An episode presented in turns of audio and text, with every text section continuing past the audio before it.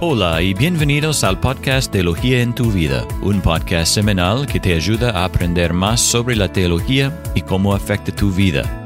Yo soy Jason y estoy acompañado por mi amigo Eric. Y Eric, hablé con una consejera bíblica hace algunos días y me dijo que hay mucha gente contactando con ella porque están luchando contra la depresión. Bueno, y sabemos que la pandemia ha empeorado la situación y leí que los casos de depresión son siete veces más altos que antes de la pandemia. Y la pregunta es, ¿cómo debemos responder como cristianos? ¿Qué dice la Biblia sobre la depresión y cómo tratarla? Bueno, en este episodio Eric va a ayudarnos a responder a estas preguntas importantes. Entonces, hola Eric y Ayúdanos. Hola Jason y un gusto estar acá con vos de nuevo. Y, sí, el tema de la depresión y el cristiano es delicado. Y, Jason, creo que cuando hablamos ah, sobre este tema, debemos primero darnos cuenta que la depresión es algo real, como ya dijiste, y, tanto los incrédulos como los creyentes sufren de depresión a veces, ¿sí? Podemos ver eso en los salmos, podemos verlo en la historia de la iglesia. Charles Spurgeon sufrió de depresión y personalmente hace 10 años luchaba contra la depresión también. E, entonces es algo real. Y como iglesia, nuestra primera respuesta para aquellos que sufren por la depresión debería ser la compasión. Y, muchos quieren saber por qué existe la depresión. Y, todos tienen sus respuestas. De hecho, ahora estoy leyendo un libro que habla sobre el uso generalizado de medicamentos para tratar la depresión. E, entonces, ¿es la respuesta para nosotros? Bueno, primero, ¿qué es la depresión? No vamos a meternos en los detalles ahora, pero normalmente, según el DSM-5, para ser diagnosticado con depresión, deben presentarse cinco de los nueve síntomas en el transcurso de una etapa de dos semanas. Algunos de los síntomas son disminución notable del interés o placer en casi todas las actividades, una pérdida o aumento de peso significativo, insomnio, hipersomnia. Bueno, hay más, pero no, no vamos a hablar sobre todos ahora. Y, y como cristianos, ¿cómo lo tratamos y la entendemos?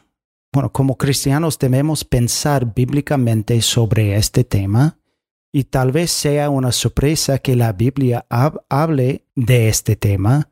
Por ejemplo, en el Salmo capítulo 42 eh, es un gran ejemplo de un creyente que lucha con la depresión.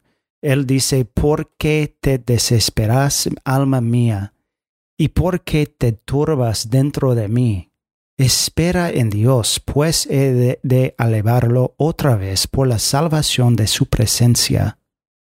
Bueno, ahora Jason, ¿por qué existe? Honestamente, hay varias razones por las que existe. Por ejemplo, hay razones físicas como razones espirituales. Razones físicas son una dieta poco saludable o un trastorno alimenticio. El abuso del alcohol y drogas son otras causas y también dolor crónico por una enfermedad o lesión y los efectos secundarios de la medicación, vemos eso mucho. También la privación del sueño y hay entre otras cosas. Pero hay razones espirituales también, por ejemplo, un pecado no arrepentido y no confesado, formas poco saludables de miedo, por ejemplo, un miedo insano a la muerte y esto es algo con lo que luché cuando estaba deprimido y también circunstancias difíciles como obligaciones abrumadoras, decepciones, fracasos personales. Y a veces en los salmos vemos como una causa de depresión fue para ver la injusticia en el mundo. E, entonces, Jason, teniendo en cuenta algunas causas, ahora podemos decir que hay diferentes soluciones también. Bueno, Eric, una pregunta. ¿La depresión a veces puede tener varias causas o...? Sí, es así. A veces es una mezcla de causas que podemos ver, pero como alguien ha dicho bien, a veces vemos causas físicas pero siempre vamos a ver algo espiritual que está pasando mm. con la depresión. Y otra cosa que es importante e interesante eh, es que se cree que se puede hacer como una prueba de sangre para ver si tiene depresión o no. Y no es así. No es como un hisopado de COVID y, y podés ver los resultados si tiene, y tiene o no no, no existen este tipo de, prueba. E, entonces, bueno, ahora, ¿cuáles son algunas soluciones? Primero, siempre con mis aconsejados que sufren de depresión, quiero que ellos vean que está haciendo Dios en medio o a través de su depresión. E, entonces, a veces después de la consejería como una tarea, les doy la tarea para hacer una lista de de 10 o 15 cosas de lo que Dios está haciendo en medio de tu sufrimiento. Y Dios se da gloria a sí mismo en el sufrimiento, en tu sufrimiento. Como Romanos capítulo 8, 28 dice, y sabemos que para los que aman a Dios, todas las cosas cooperan para bien, esto es, para los que son llamados conforme a su propósito. Bueno, entonces quiero que vean que Dios puede ser glorificado en la depresión. Bueno, segundo, hay que um, evaluar bien si hay una causa física, hay que dar soluciones físicas también. Somos un cuerpo y espíritu, entonces para prestar atención al cuerpo es necesario esto puede significar que veas un médico para hacer un chequeo. Puede ser que exista una enfermedad. también tomarse un tiempo para descansar y para la, recreación. También hacer una dieta saludable. Um, y también tener tiempo para hacer ejercicios es importante.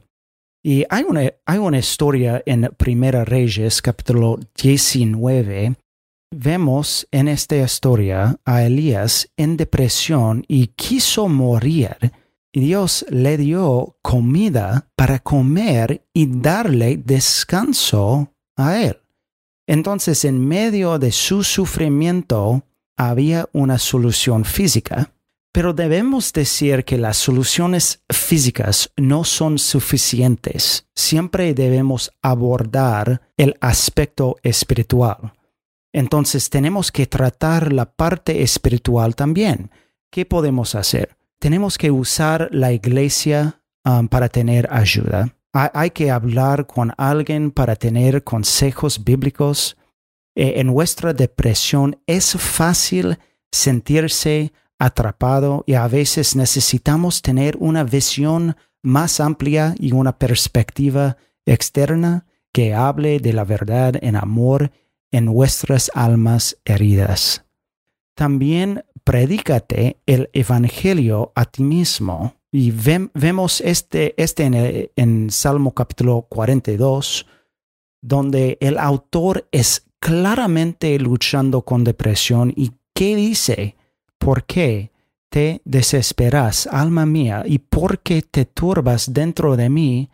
¿Y qué dice después? Él dice, espera en Dios, pues he de alabarlo otra vez por la salvación de su presencia. Él dice, espera en Dios. Entonces, hay que predicar la verdad de Dios a ti mismo.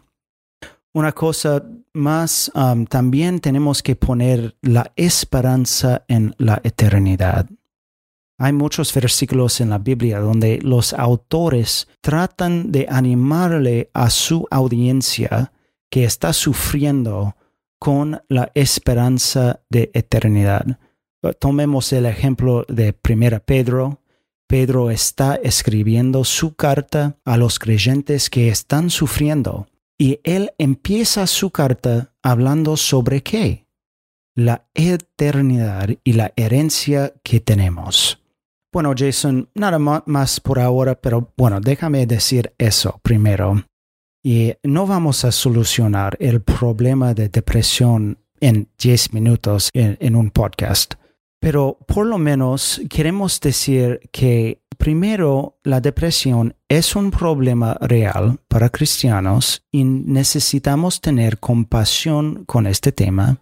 Y la segunda cosa es que hay esperanza en Cristo y su palabra, los cristianos pueden encontrar esperanza real en medio de su sufrimiento. Amén. Gracias a Dios por la esperanza que tenemos en Cristo.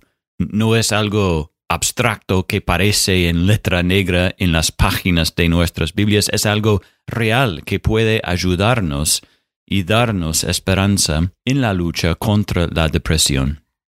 Y bueno, Eric, gracias por compartir sobre este tema, quizás un tema que sabemos que existe, pero que no escuchamos en nuestras iglesias normalmente. Así que gracias Eric por darnos una respuesta bíblica. Y gracias a todos por escuchar este episodio. Nos vemos la semana que viene cuando hablamos de la ansiedad y el cristiano.